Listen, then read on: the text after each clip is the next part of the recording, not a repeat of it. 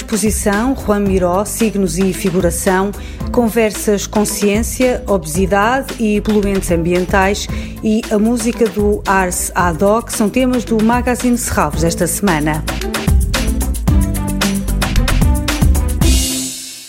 A exposição Juan Miró, Signos e Figuração, marca a reabertura da Casa de Serralves. A partir de sábado, dia 9 de outubro, a coleção de 85 peças do artista catalão, classificada como de interesse nacional, pode ser visitada. Marta Almeida, diretora adjunta da Fundação de Serralves, considera que esta é uma oportunidade para conhecer o trabalho de Juan Miró. A coleção Miró da propriedade do Estado que está cedida pelo município do Porto por 25 anos e em depósito na Fundação de Serralves, é novamente mostrada nos espaços da Casa de Serralves, recentemente reabilitada.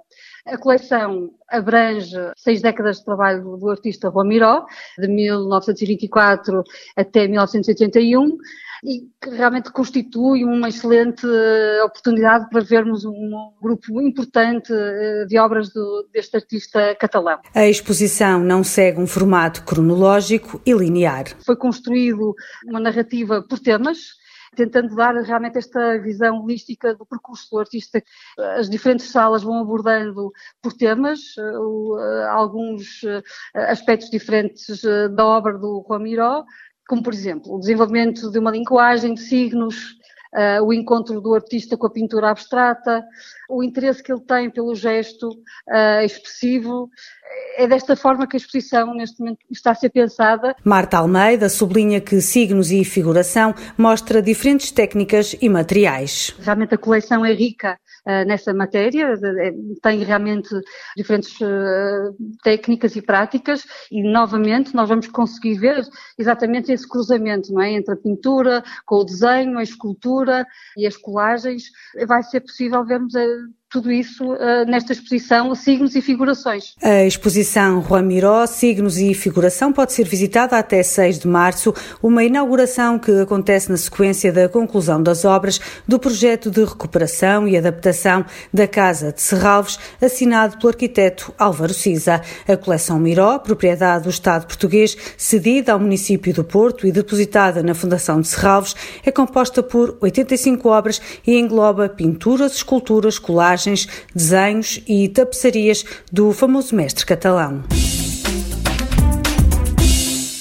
Obesidade e poluentes ambientais, conversas com ciência. Nesta conversa irá ser abordado o envolvimento de fatores ambientais na prevalência da obesidade. Existe uma multiplicidade de fatores que parecem influenciar o desenvolvimento da obesidade, mas a causa exata ainda é objeto de investigação. Uma investigação recente aponta para o envolvimento de certos produtos químicos, em especial durante o desenvolvimento intrauterino. A lista inclui produtos como pesticidas, produtos de uso pessoal, entre outros. A conversa terá como orador Miguel Santos, professor no Departamento de Biologia da Faculdade de Ciências da Universidade do Porto. A sua investigação tem estado centrada na avaliação de risco de disruptores endócrinos e outros contaminantes prioritários e emergentes. Conversas com ciência, obesidade e poluentes ambientais está marcada para 10 de outubro às 11 da manhã no lagar da Quinta de Serralves. O acesso é gratuito, mas com inscrição obrigatória.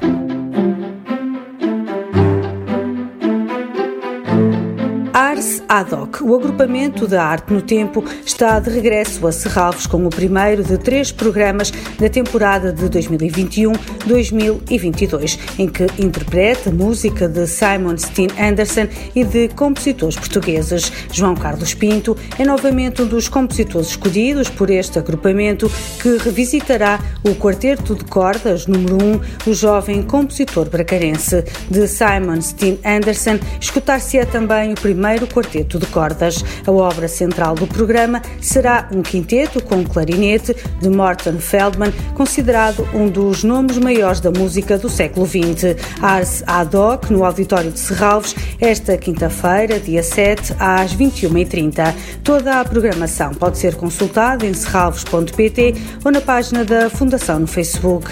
Este programa pode também ser ouvido em podcast.